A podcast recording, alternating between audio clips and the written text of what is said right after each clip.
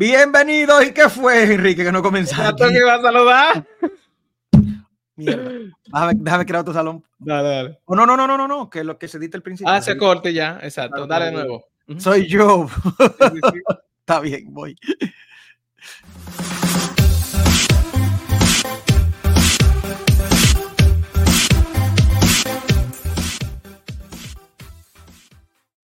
Bienvenidos a su nuevo episodio de One Top Podcast. Y aquí mi amigo directamente de Santo Domingo, Enrique Canela. Dele para Hello, hello, familia, ¿cómo están? Bienvenidos a un nuevo episodio de tu One Top Podcast. Alberto, ¿cómo estás? Yo estoy muy bien por acá en Miami. Dice que los próximos cinco días va a estar lloviendo. La Nochebuena va a estar bajo agua. Fresca, va a estar fresca. Eso es así, sí. Está haciendo unos fríos en estos días interesantes. Y cuéntame de ti de la República. ¿Cómo está la República? Ay, muy bien, también caliente, frío, todo como ambivalente.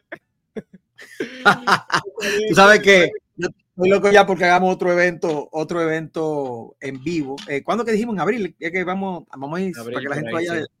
por ahí por abril. Por vamos a hacer algo. Perfecto. Vamos a ver a quién invitamos que se ponga, porque, oye, me es difícil invitar a alguien así maduro que, que Juan Calvo invierte en ti, pero encontraremos. Claro que sí. vamos a invitar a Aura para dejarlo en la familia. Ah, bueno, perfecto, sí. Mira, súper cool. Excelente. Habla con, voy hablando con ella. Voy hablando Le voy ella. orejeando, le voy a ir orejeando. Taguenla, taguenla.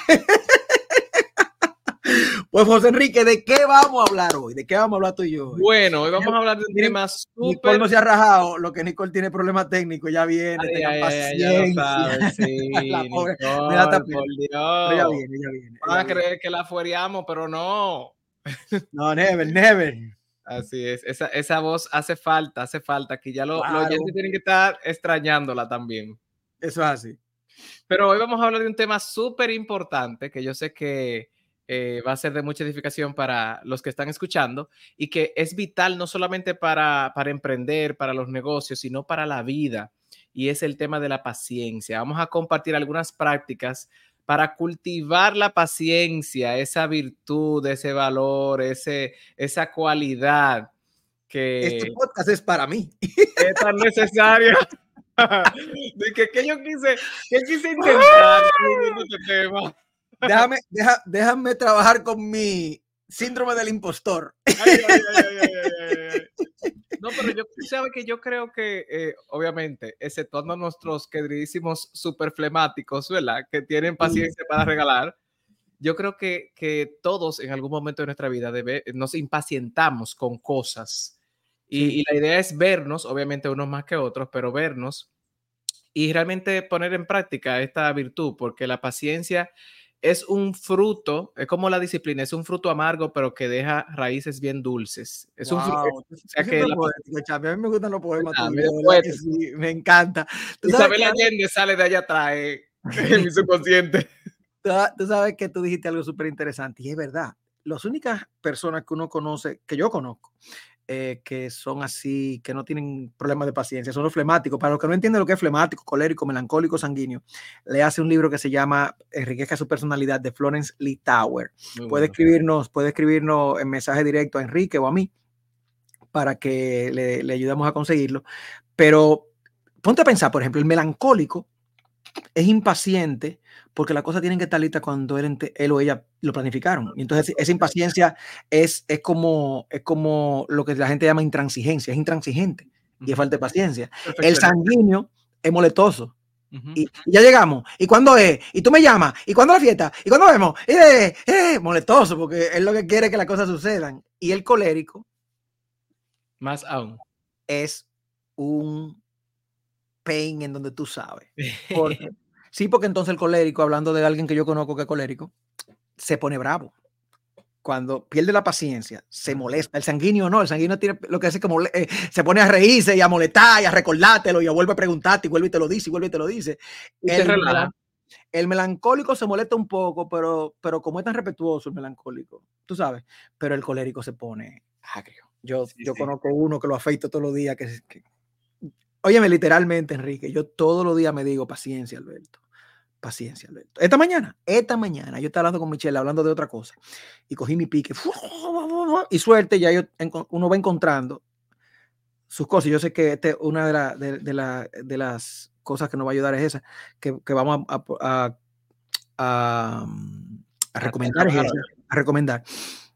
Yo me voy a nadar y mientras estoy nadando, yo, yo, o sea, yo puedo sentir como, relájate, men. Entonces tú pones, pones, la cosa en, pones, la cosa en, perspectiva, estate tranquilo, mira esto, mira aquello.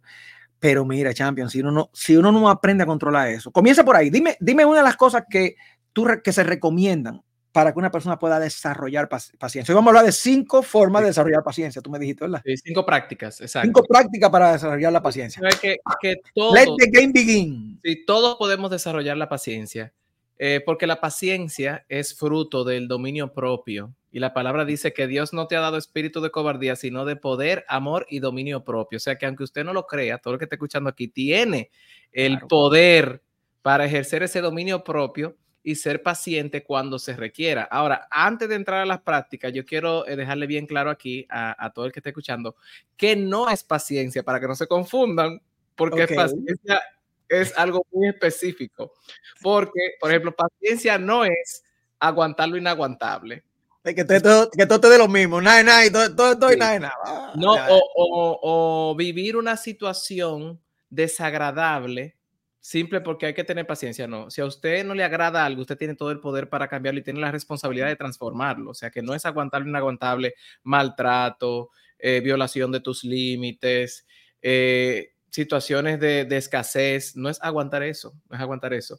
Tampoco es eh, no hacer nada, como tú dijiste, quedarse de brazos cruzados. Ah, por, mera paciencia, no, tampoco. Tampoco que nada te afecte, ni ignorar la situación y hacerte loco. O sea, eso no es paciencia. Hay una... no es ser paciente. No, no, no es ser paciente. Eso es ser irresponsable y negligente, incluso. Negligente. Y, y, y con eso ya iniciamos con esta práctica, porque la paciencia, como dice una frase que vi de Ray Davis, que la paciencia no es la espera pasiva, es la aceptación activa del proceso necesario para obtener tus metas y tus sueños. Oye eso. Uh, uh, uh, la aceptación activa. Claro. Del proceso para obtener tus metas y tus sueños. Es entender el proceso. La paciencia, te, la paciencia lo que hace que te dice, eh, esto necesita más tiempo. Eh, yo necesito más tiempo para que la gente entienda esta idea, o yo necesito más tiempo para ganar la experiencia que necesito. Yo necesito seguir intentándolo más para encontrar, o sea, es aceptar procesos eh, e inclusive, como tú decías, parte de la paciencia es tener la paciencia de pasar por el proceso de desconectarte con gente a la que tú ya no le vas a seguir teniendo más paciencia. es, por, sí, porque tú dices, ok, me va a doler, eh, es alguien a que quiero mucho, es una situación que me agrada mucho, pero ya llegó el punto donde se va, va a pasar de paciencia a simplemente dejarme dañar por algo. Déjame pacientemente comenzar un proceso de, de desconexión. Yo creo que la paciencia tiene que ver con el awareness, con el estar despierto, como dice nuestro amigo Juan Carlos, con tu saber, eh, con estar eh, atento a lo que entra, a, a, lo que son los procesos, lo que pasa por tu mente, para que no lo desproporcionalices. Así que vamos con la primera práctica. Así que la primera práctica es resistir. Esta es una práctica eh, muy cotidiana y pareciera sencilla, señores, pero lo que venimos de ser impacientes, se lo dice una persona que, que le ha bajado tres cambios al colérico, eh, resiste la tentación de responder inmediatamente. Cuando te mandan un mensaje, cuando te hacen un comentario, cuando te dan un feedback, cuando tu esposa te dice algo. Resiste la tentación. Emma, nada más por compromiso, nada más para tú asegurarte que no va a meter la pata, por lo menos inmediatamente, quizá la meta más para adelante, pero por lo menos para no meterla inmediatamente, resiste la tentación de responder inmediatamente. Mira, eh, una, una de los consejos más poderosos que me han dado en mi, en mi vida me lo dio, me lo dio Tato Lizardi. Tú, tú conoces a Tato, eh, mi mentor. Y Tato me dijo un día, estábamos, estábamos pasando por una situación eh, bien interesante y llegaban email constantemente. Y Tato me dijo dos cosas. Me dijo, primero, nunca, nunca, nunca, nunca, nunca abra tu email en la noche antes de acostarte, porque es posible que encuentre algo que no te deje dormir. Sí, es verdad. nunca. Nunca, tú nunca, una hora, dos horas antes de acostarte, se te ocurre abrir un email. Los emails son para abrirlo comenzando el día para, hacerle frente a lo que le vas a hacer frente de eso en el día. Pero ya después que el día se está acabando, no, ¿para qué? Claro. No, no, no, no, te, mortifiques. Y la segunda fue cuando recibas un correo electrónico, estamos hablando, eso fue hace varios años, o sea, que era el, tiempo de los correos electrónicos, no tanto, no había DM, ni había WhatsApp. Ni WhatsApp. No, no, ni eh, no, no, esto fue como en el 2006 o 2007, todo esto estaba, esta tecnología estaba muy comenzandito. Entonces me dijo, la otra cosa con los emails, cuando te mandan un email disturbador, de estos emails, de esa vaina que tú quieres meterte por la computadora y sacar el tigre y jalarlo. Dice, lo primero que tiene que hacer es cerrar la computadora y dar una vuelta, no de, no de reply y mucho menos reply all.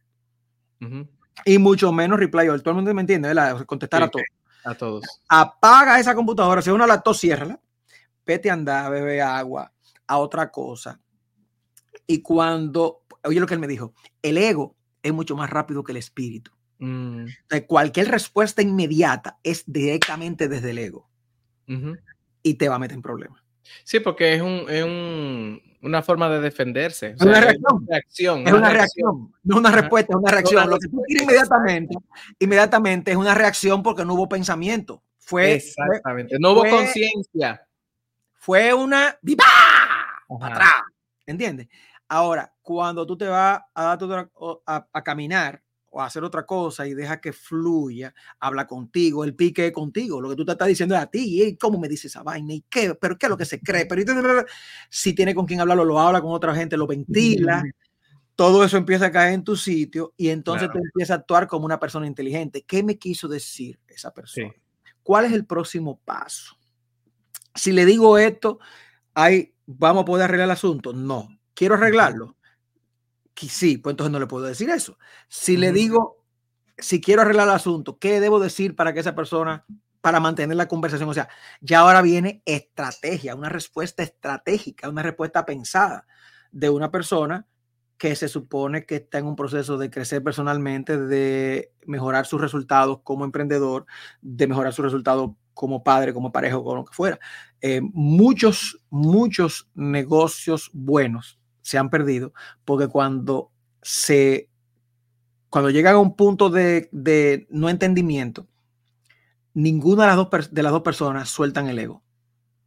Si uno de los dos puede dejar el ego al lado y empezar a razonar desde el espíritu, desde la inteligencia, desde la conexión con, con lo que yo llamo la conexión a la fuente, ¿ve?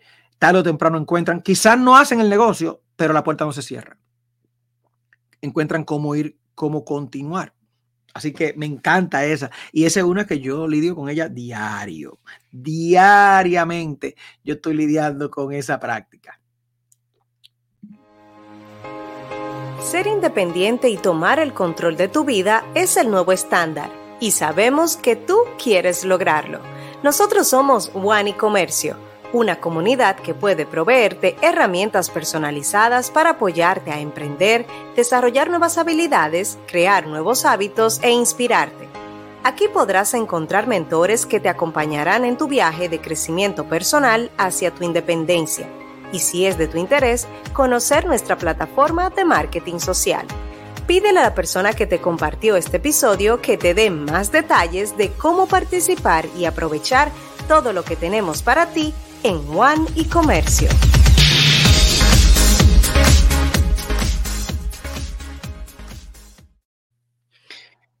Excelente. Continuemos con la segunda.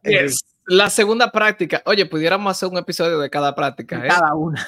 De cada uno podemos hacer uno. Segunda práctica para cultivar la paciencia es desconectarte, soltar el reloj y la agenda, el calendario por un día o por un fin de semana. Y si la primera que mencionamos es el reto tuyo, este es el reto mío. Lo que muchas veces nos identificamos con el hacer, con el que, ¿verdad? Eh, con la que productividad. y la productividad de que si va a suceder, yo tengo que provocarlo. Eh, lo que tenemos esa mentalidad, tenemos un tema con, incluso, eh, Alberto, y le comento a todo el que está aquí escuchando, antes yo me sentía culpable cuando tenía un espacio libre en mi agenda. Cuando tenía un momento como que me sentía culpable porque yo entendía que tenía que estar haciendo algo obligatoriamente, porque si no, no estaba avanzando. Entonces, es una para serle honesto, no la he dominado esa práctica de desconectarme eh, así como full. Le estoy trabajando, cada vez me siento más eh, a gusto, eh, pero qué bueno que lo traigo a conciencia para practicarla, porque claro. los que son de mi, de mi clan saben de lo que estamos hablando. Pero mira una cosa, yo, yo te entiendo perfectamente. A mí me, yo lo que pasa es que quizás como tengo un poquito más años que tú, uno va aprendiendo. Si uno tiene, si uno vive una vida analizada, la edad ayuda. No siempre ayuda. Si tú no estás analizando lo que te pasa, si tú no estás creciendo, si tú no estás estudiando, si tú no estás alrededor de mentores, conchole, yo conozco gente que actúan con 50 como actúan con 25 y eso es una locura. Pero bueno, eh, el, el, uno darse, yo me, me empecé a dar cuenta que cada vez que yo me desconectaba, volvía con más fuerza y más claridad.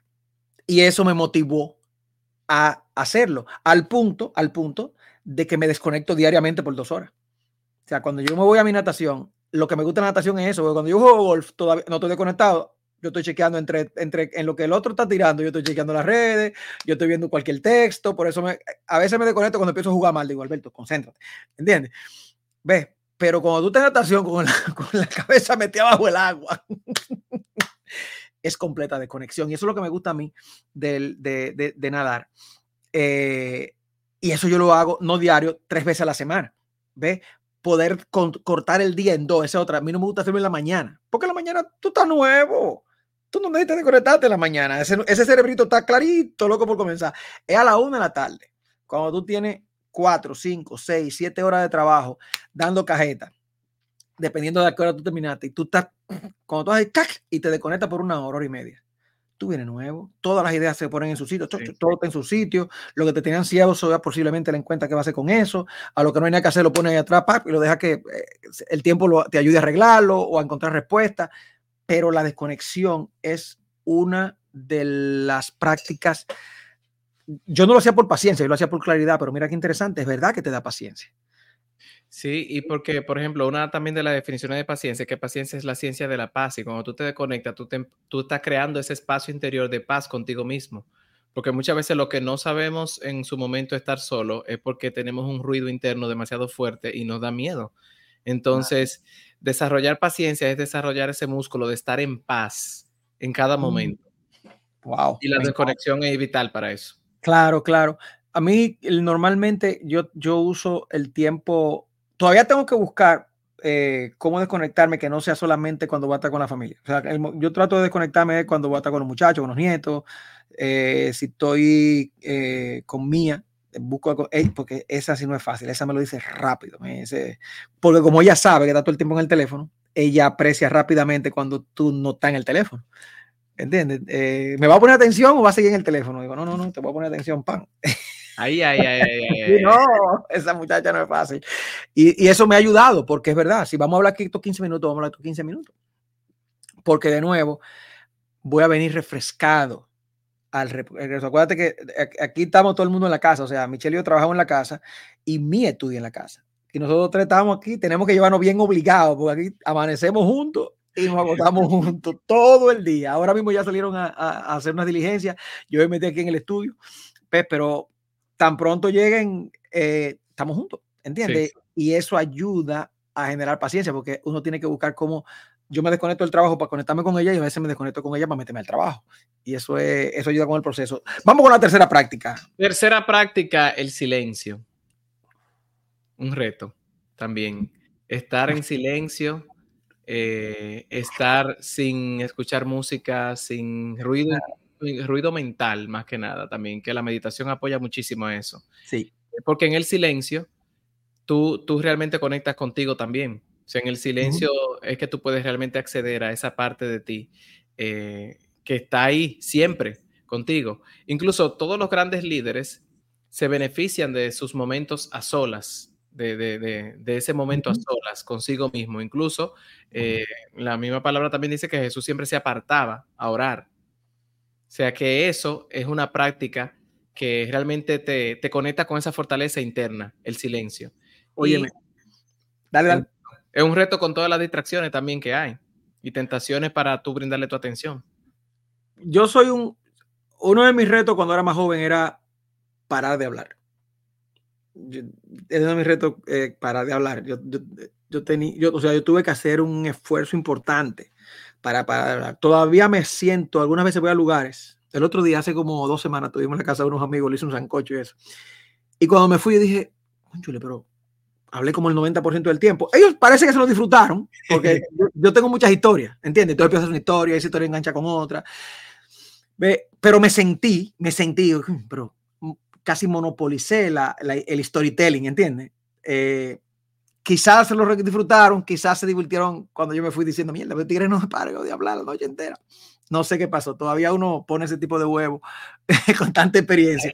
Pero, pero la cosa es que para poder callarme, yo he buscado momentos, por ejemplo, todos los días, aparte de mi meditación, cuando yo saco a Bol, al perro, yo me meto en el parque de, nosotros tenemos un parque eh, donde vivimos, hay un parque de perros. Yo lo suelto ahí y me quedo. No me llevo el teléfono, todavía temprano, normalmente es las 7 de la mañana, eh, no me llevo el teléfono y me quedo callado. Y ahí te voy a decir algo, el silencio no existe. Lo que existe es que tú no estás hablando. Pero cuando tú te callas, una de las cosas más bonitas es escuchar el sonido del silencio. Sí, sí, sí. La brisa, en donde yo vivo hay cascadas el agua. Las hojas. Las hojas moviéndose, el perro escalvando, los ruidos del perro, el otro perro allá lejos ladrando y como este aquí lo oye y entonces le, devuelve, los pajaritos. Óyeme, cuando tú tienes 10 minutos completamente callado y con la mente callada, nada más oyendo el silencio, porque es un silencio, el silencio realmente es la ausencia del que estamos hablando, el silencio del que estamos hablando, es la ausencia de voz, de hablar. Porque para tú tener silencio total, tienes que meterte en un cuarto completamente eh, eh, eh, con isolación. ¿Entiendes? Es poder escuchar la naturaleza funcionando. Esa es la belleza del silencio, porque hay una conexión espiritual súper interesante con tus raíces, con donde tú vienes. Se, se siente. Una cosa que a mí me gusta más que a mí se me facilita más meditar es cuando yo, mucha gente se concentra en su respiración, yo muchas veces me concentro en los ruidos de fuera, en el pajarito que pasa, a veces pasa un avión, eh, el, todo lo que está pasando en el ambiente que no es voz humana. Eso es maravilloso. Enrique, eso es, eso es una, eso, eso realmente es una cosa que más tranquila, por lo menos a mí es de la cosa que más me tranquiliza. Tú sabes que yo quiero hacer eh, un retiro de silencio Dice, eh, tengo, tengo alguien que lo ha hecho y me dice, oye, cuando tú llegas de esos retiros de silencio, tú no quieres ni hablar porque tú te encuentras a veces las cosas tan innecesarias, eh, yo hice un retiro. Es tan rico que tú no quieres eh, eh ¿cómo es? Eh, molestarlo. interrumpirlo, interrumpir el silencio. Pero tengo eso ahí pendiente que de verdad. Yo fui a un retiro que, que un día era de silencio. Que viene. yo fui a un retiro de tres días que uno de los días era de silencio. Las primeras tres horas son duras Pero después uno, como tú dices, le aprecia el feeling. y que seguro, y que seguro tú eh, empiezas a utilizar tus otros sentidos eh, de forma más profunda y consciente. Claro, lo que pasa es que cuando tú te ves obligado a no comunicarte de, eh, con vos, el próximo paso es como tú callas la mente, porque obviamente lo que le pasa a uno las primeras tres horas es que no está hablando, pero está... Pues ¿Entiendes? La, el verdadero silencio es el silencio mental. Es cuando tú logras callar esa voz y sencillamente está ahí en ese sitio. Para mí eso es bien difícil. Como te digo, le busco la forma de hacerlo lo más posible. Pero de verdad que es una experiencia fuera de serie, Enrique. Vámonos con la tercera. La tercera o la cuarta. La tercera la, la cuarta. La cuarta, la cuarta. es respiración consciente. Eh, muchos de nosotros respiramos para. No, para, la meditación se usa eso. Respiramos para sobrevivir, pero no para vivir. Porque la respiración, eh, cuando hacemos respiraciones profundas, el cerebro se oxigena. O sea, son un sinnúmero de beneficios que, que trae a nuestra salud y a nuestro cuerpo. Y la idea es, con esto, es que eso te baja la velocidad. Cuando tú, imagínate, o sea, fíjate que tu respiración está directamente conectada a tus emociones. O sea, si una persona está ofuscada, ansiosa, su respiración es rápida y corta, pero una persona tranquila, su respiración es amplia y profunda. Entonces, así mismo como, como la emoción altera la respiración, tu respiración altera la emoción. Están conectadas. Están conectadas. Están conectadas. Una persona ansiosa no puede respirar en paz. Y una persona en paz no respira de forma ansiosa. Eso es súper importante. Lo que hacemos deporte lo sabemos. Una de las cosas más importantes que tú tienes que hacer es respirar antes de una prueba, es respirar ampliamente para que bajes el ritmo cardíaco y te prepares para el esfuerzo que vas a llevar a cabo. Una de las cosas, eh, eh, una de las formas de respiración controlada que yo más uso, la voy a compartir por si quieren un tip, es la, de 5, 5 y 5. ¿Ves? Eh, inspiras contando a 5, aguanta 5 y expiras contando 5. Aguanta 5. Se siente bien. Claro, viejo.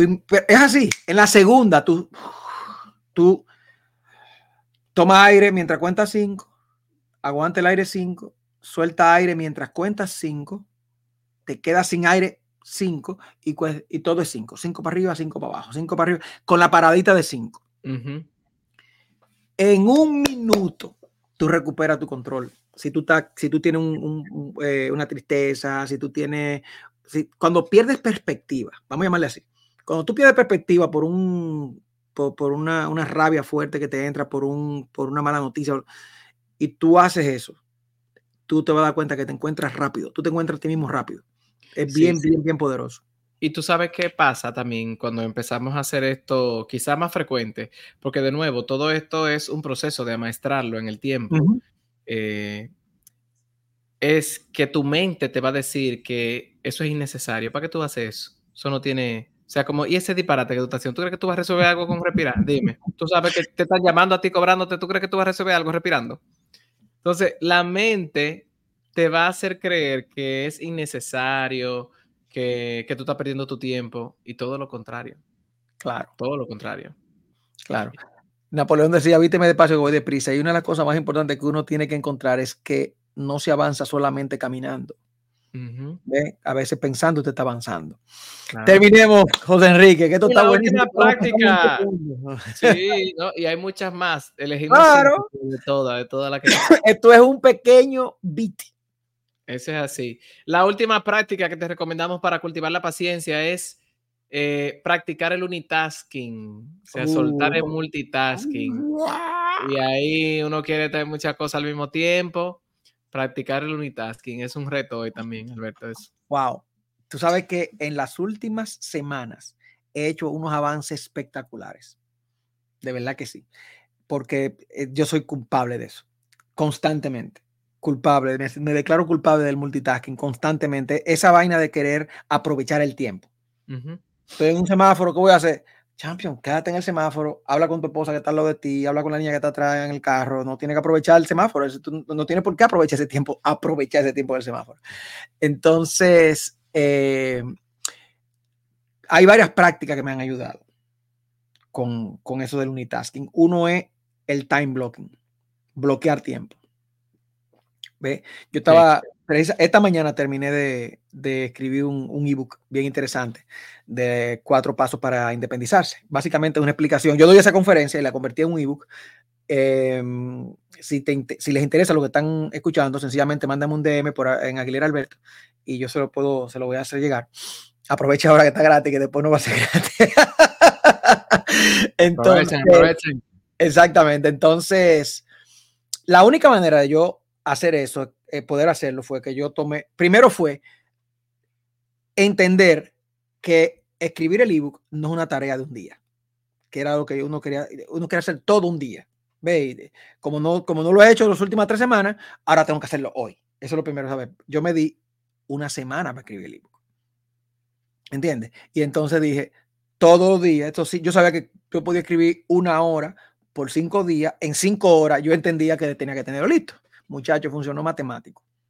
Esta mañana le dediqué la última hora, me levanté a las 6 de la mañana. Yo normalmente me levanto a las 7, puedo despertar una hora antes. A las 7 y 5. Perfecto, lo revisé completo, pam, pam, pam. Lo mandé a la persona que me lo revisa y que vamos a hacer la diagramación y que me va a dar su opinión. Pero el yo sacar una hora cinco veces por cinco días y en esa hora el teléfono no estaba ni conmigo, yo estaba ahí. Cuando llega cuando el, llega el momento de hacer cada cosa, estoy bloqueando todo lo demás y me estoy dando a veces yo llenaba mi agenda back to back. O sea, que yo decía, bueno, a, las la 3 voy a grabar el podcast por una hora, a las 4 tengo otra cita por media hora, a las 4 y media tengo otra cita por media hora, a las 5 tengo otra cita. Entonces, con que una se atrasara 10 minutos, todo se caía. yo hice eso una vez también. Y, entonces estoy empezando que hay por lo menos 15, 20 minutos entre una cita y otra. No, sí. no a las 4 y 45. ¿Por qué? Porque yo tengo algo de 4, 4 y media. Y necesito 15 minutos para beberme una agüita, para dar una vuelta, para aclarar la mente, para meterme en el tema de la reunión que contigo. No puedo trancar con una para comenzar con otra. Entonces, el, el, empezar a querer hacer menos me está permitiendo hacer más. Entonces, estoy haciendo menos cosas todos los días, asegurándome de que cuando estoy haciendo algo es eso y solamente eso. Eh, estoy empezando a decirle a Michelle, voy a concentrarme en algo por una hora, please, no me hable. Uh -huh. Porque ella, la pobre, no lo sabe. Yo estoy sentado en un sillón y ella no sabe que estoy concentrado. Mira, Alberto, tal y tal cosa. ¿Eh? Y entonces se pone brava ella porque no le hago caso y me pongo bravo yo porque me interrumpió el proceso de pensamiento. Sí, sí, sí. ¿Entiendes? Entonces yo me quineo y le digo, óyeme, tú no me vas a ver por una hora. Please, deja que yo vuelva. No me interrumpa. Ve, y hemos, uno va encontrando eh, cómo, cómo realmente unitasquearse, sí, sí. ser ahí mono, monotarea, porque es realmente como uno más logra hacer las cosas. Te lo voy a, a, a, a resumir. No trate de hacer cosas que llevan mucho tiempo juntas, porque inclusive, aún tú tengas las tres horas, tú te vas tú te va a poner voto. A los 45 uh -huh. minutos está voto.